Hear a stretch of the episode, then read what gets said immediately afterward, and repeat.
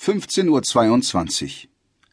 Freddy blickt noch einmal zum Eingang des Hallenbades zurück. Die anderen sind stehen geblieben. Ihre Gesichter verraten keine Angst. Sie schauen nicht zum Eingang zurück. Sie sehen ihren 17-jährigen Boss an. Und Freddy grinst. Meine Herren, Uhrenvergleich. Die nackten, schmächtigen Arme fliegen hoch. Die goldenen Armbanduhren blitzen im Nachmittagssonnenlicht, das schräg durch die hohen Glaswände des Hallenbades fällt. Tauchprobe, Leute!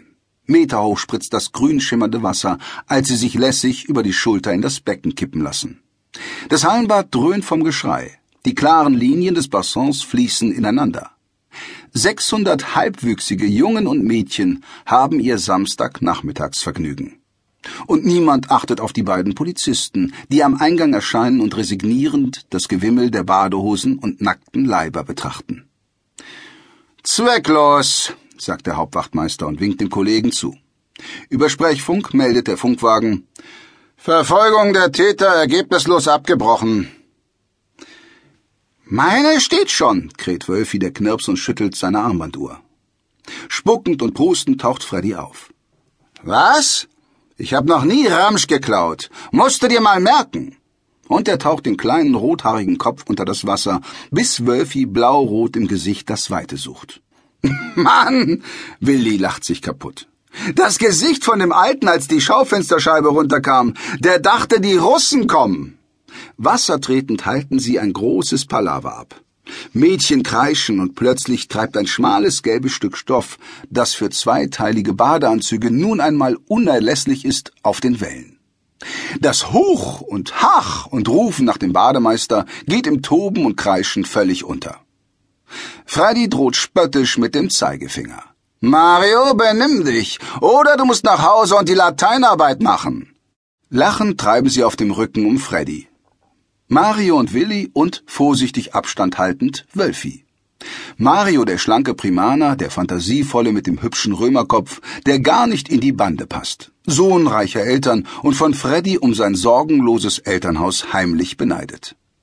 Willi der Fleischergeselle, der Muskelprotz mit der Krawallstimme und dem ewigen Kaugummi, der ohne viel nachzudenken alles tut, was Freddy befiehlt und der rotznäsige Rotschopf Wölfi mit den sehnigen Drahtbeinen, für den Freddy der Abgott ist.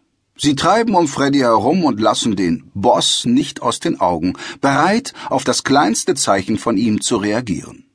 Sie haben ihre großen Vorbilder in Filmen gut studiert. Zu gut studiert.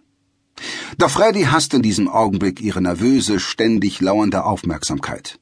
Er wühlt sich in das grüne Chlorwasser, schlägt weiße Wellen und sucht sehnsüchtig nach Sissy. Sissy liegt drüben auf dem warmen, trockenen Marmorpodest, unter dem die Heizungsröhren laufen. Sie liegt auf dem Rücken und schaut seit fünf Minuten Spinnen zu, die in der obersten Ecke des schrägen Daches ihre Netze ziehen. Oder schläft sie?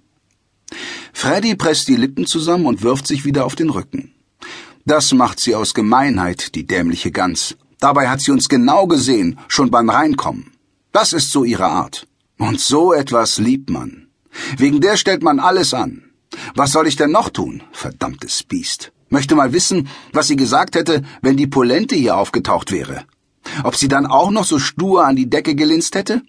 Dann hätte sie vielleicht Augen gemacht, Mann. Die Polizisten waren aber auch zu blöde. Die waren doch dicht hinter uns her. Möchte wetten, dass die uns gesehen haben, wie wir ins Bad geflitzt sind. Jan! Jan! Der Schrei ist Freddy im Moment des Erkennens einfach so herausgeschlüpft. Jan! Das ist tatsächlich Jan. Er richtet sich auf und winkt. Die anderen werden aufmerksam und winken ebenfalls. Schon brüllen Mario und Willi mit. Jan! Freddy sieht sie wütend an. Sie wissen gar nicht, wem sie zubrüllen, Idioten. Er beeilt sich plötzlich, krault auf den Beckenrand los, die anderen hinter ihm her. Der blonde Junge auf dem Sprungturm blickt noch ein bisschen unsicher auf die Corona hinunter, die jetzt so eilig auf ihn zuschwimmt. Dann beeilt auch er sich, vom Sprungturm herunterzukommen. Am Fuß der Leiter treffen sie sich. Tach, schämt sich Freddy der Wiedersehensfreude? Er klatscht Jan links und rechts auf die Schultern. Mensch, Jan,